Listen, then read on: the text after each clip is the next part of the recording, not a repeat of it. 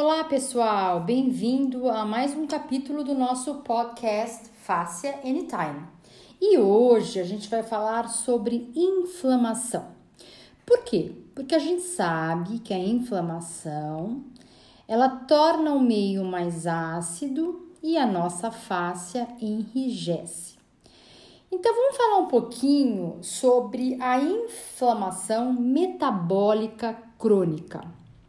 Como é que surge isso no nosso corpo, né? Primeiro, a gente tem que entender que o nosso comportamento, as nossas escolhas, o nosso tipo de alimentação, o nosso modo de vida, os nossos hábitos, eles promovem ou não saúde. Então, eles podem promover uma inflamação do nosso corpo através das reações imunológicas. É importante a gente lembrar que a oxidação é uma coisa importante para o metabolismo, tá? Para ele realizar as várias reações químicas. Mas o que acontece é o seguinte: a oxidação em excesso, aí que está o problema, porque ela vai exacerbar o sistema imunológico, portanto, favorecer a uma inflamação no nosso metabolismo. O, as doenças crônicas, elas geralmente têm algo em comum. O que, que elas têm em comum? A inflamação. Ela, a origem da doença crônica geralmente é uma origem inflamatória. Então a gente pode pensar em diabetes, pressão alta, colesterol alto, depressão, Alzheimer, obesidade. São todas ah, doenças que têm uma coisa em comum a inflamação, tá? E a inflamação, então, a gente pode pensar que ela vai desenvolver um campo fértil para que essas doenças se instalem. E aí, a gente vai pensar assim: como é que eu faço para não inflamar o meu corpo? Primeiro que a inflamação é um processo gradual, ela não acontece do dia para a noite, né? E ela é resultante, como a gente já falou logo no início, resultante dos seus hábitos, dos seus vícios, da sua uh, forma com que você está conduzindo a sua vida. Portanto, é, aquela desculpa, ah, mas a minha genética não é boa, né? Então por isso que eu tô com colesterol alto, mas você começa. É, mas você continua comendo McDonald's, continua comendo frituras, né? Não, isso já não cola mais, né, gente? A gente sabe hoje em dia que a epigenética ela é extremamente importante quando a gente fala nesse aspecto. O que é epigenética? Você, com o seu comportamento de vida, você vai determinar a expressão dos seus genes, da sua genética, né? Então, se você tem um comportamento de vida bom, saudável, você silencia, na maior parte das vezes, esse gene né, que talvez possa expressar um colesterol alto, uma obesidade, um diabetes. Então, sim, o seu comportamento é extremamente importante. E aí, tem uma, uma pesquisa de Stanford que fala o seguinte: que o que, que é importante para o corpo expressar uma doença crônica? 60% é o estilo de vida da pessoa e apenas 15% é a genética, tá? Então, olha que legal, você não é mais refém do seu genoma, você é responsável pela sua saúde. Então, sempre dá para melhorar a saúde, gente. Sempre tem alguma coisa que a gente pode lapidar, seja na alimentação, seja na, na na prática esportiva, de uma atividade física. A gente sempre tem espaço para melhorias, tá? O problema é que a nossa cultura, ela tá muito acostumada com o seguinte, eu tenho um problema e eu preciso então sanar esse problema. Então eu vou tomar um remédio, né? Mas a coisa está mudando, graças a Deus. Então a gente está pensando muito mais hoje em, pre em prevenção, né? E a gente está muito mais consciente, mais responsável e a gente sabe que muito da resolução do problema reside no nosso próprio corpo, né? Que a gente fala de autorregulação, da biointeligência do nosso corpo, tá bom? Então vamos falar aqui quais são uh, as coisas que mais inflamam o corpo. Vamos começar pela alimentação. Bom, a gente sabe que uma alimentação industrializada inflama o corpo. Quando você compra um, um, um, alimento no supermercado e você olha lá naquele rótulo, e a gente tem que aprender a ler o rótulo, tá, gente? E tem um monte de nome esquisito. Quanto mais nome esquisito, pior é essa comida tá? Então fuja desses rótulos que você não consegue entender absolutamente nada, tá? É, tenha o hábito, então, como vocês devem já estar tá careca de saber, de ir mais à feira, comprar produtos mais naturais. É o tal do desembala menos e descasca mais. E aí, se você tiver a, opção de comprar uma coisa orgânica, é, é bem melhor, né? A gente sabe que o orgânico é bem melhor, não tem agrotóxico, né? Mas aí você pode falar assim: ah, mas o, o orgânico é caro, não consigo comprar. Então, faça as suas escolhas. É melhor você comprar um tomate não orgânico do que comer, por exemplo, uma linguiça, né? Ou comer uma salsicha, um enlatado.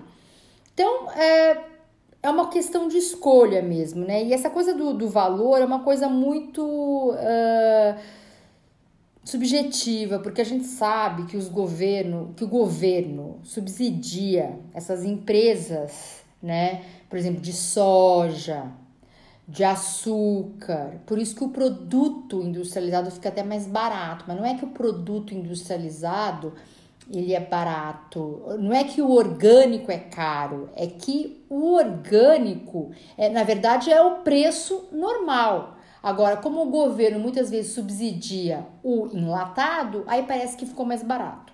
Mas acho que vale a pena essa reflexão, né? Como é que a gente está gastando o nosso dinheiro, né? Será que é melhor a gente comprar uma comida mais saudável, talvez gastar um pouquinho a mais no orgânico, ou será que é melhor depois a gente comprar remédio, por exemplo. Quais são os alimentos pró-inflamatórios? Número um, o leite e derivados do leite, tá? E também não é só sobre a lactose, mas também sobre a caseína. A doutora Hélène Langevin ela fez uma pesquisa falando sobre é, o, o leite, como o leite tem o poder de inflamar o nosso corpo. Né? Então, atenção, para aqueles que gostam de leite, talvez é fazer aí um, uma um equilíbrio, né? Ver o quanto realmente está valendo a pena comer derivados do leite. O glúten, a gente já sabe, é farinhas brancas, farinhas de trigo, são altamente inflamatórias para o nosso corpo, né? E quando a gente fala que essas substâncias são inflamatórias, essas substâncias, na verdade, elas fazem com que as células do intestino, elas fiquem maiores em, propor em tamanho e ao ficar maiores, ela, uh, o intestino não consegue eliminar todas as toxinas que estão ali no intestino, presentes. E essa toxina, ao invés de sair pelas fezes, ela vai ficar circulando pelo teu corpo. E aí ela vai gerar a inflamação. O excesso de açúcar, a gente também sabe, né? Que tem a, aquilo que a gente chama de AIDS, que também gera a inflamação no corpo, né? E a gente também sabe que essa inflamação vai enrijecer a nossa face, tá? É, gordura em excesso também é um fator que gera inflamação, né? Até porque a sua liberação de insulina ela vai acontecer de forma não saudável e vai contribuir para processos inflamatórios. Então a gente tem que levar mesmo uh, a sério essa coisa do desempacotar menos e descascar mais. É simples, né?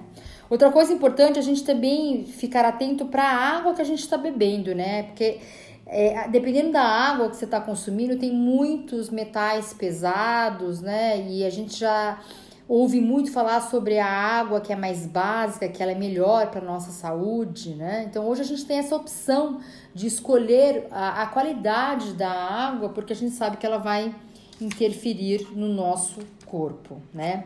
E sobre metais pesados, aí também entra a, a coisa da, da poluição, né? A gente sabe que a poluição, ela também é, inflama o corpo, né? Mercúrio, é, esses metais em excesso. Então, é legal a gente dar uma fugida para a natureza, ir para a praia, ir para a montanha, para fugir um pouco dessa poluição, né?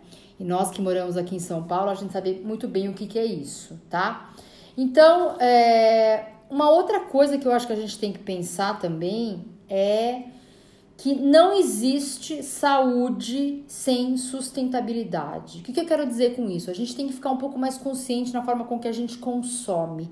Né? Então, talvez consumir de um produtor que esteja mais perto da sua casa para evitar todo esse transporte, essa poluição, de você fomentar as agroflorestas, os produtores locais, rurais, né? Comprar dos os orgânicos que estão mais próximos da sua casa, né? E consumir de fato os alimentos mais nutritivos, que são os alimentos mais in natura.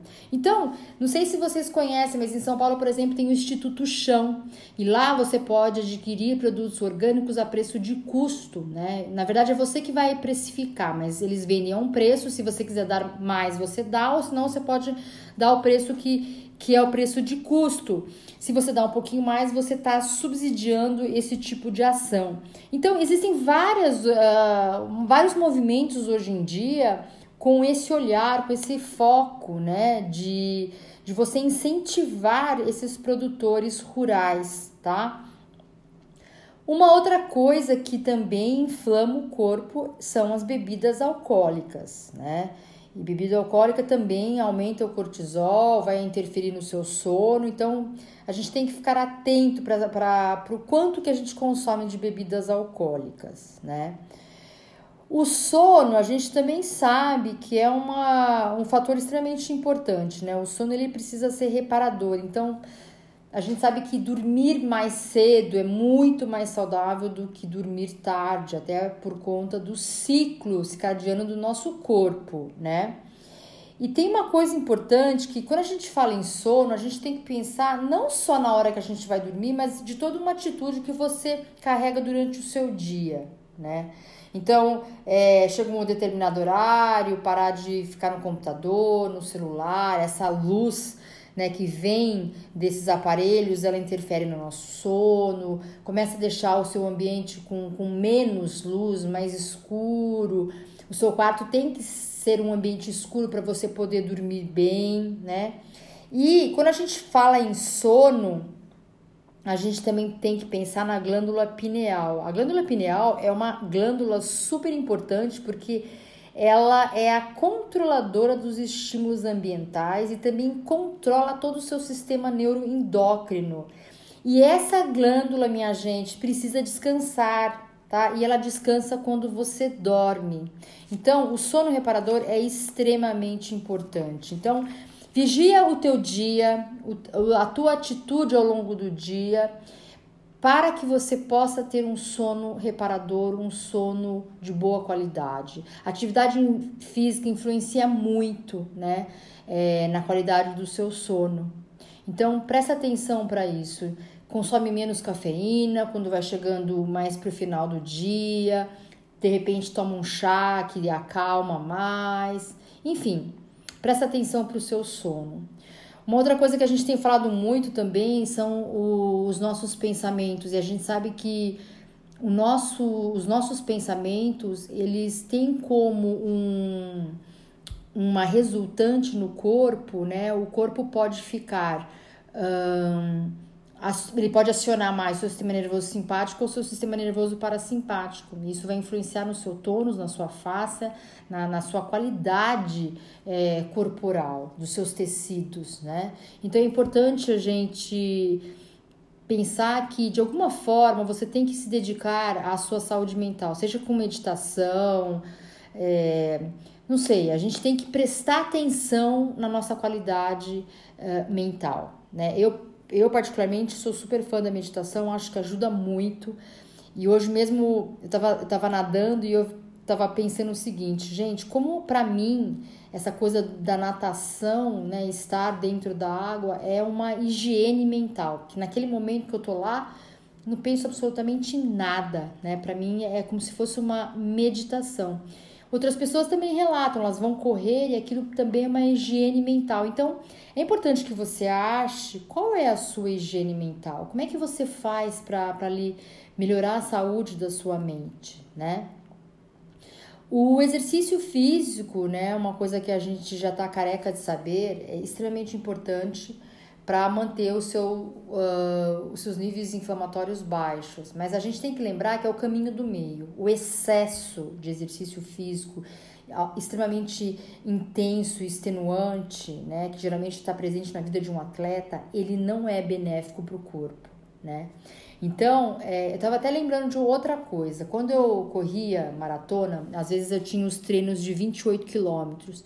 E esses treinos geralmente eram aos domingos. E eu lembro que depois que eu chegava desse treino, eu dormia a tarde inteira. Por quê? Porque o seu corpo está exaurido, exausto. E você precisa de reparo. Então, assim, não pode ser muito saudável você correr 28 quilômetros depois você ficar a tarde inteira dormindo.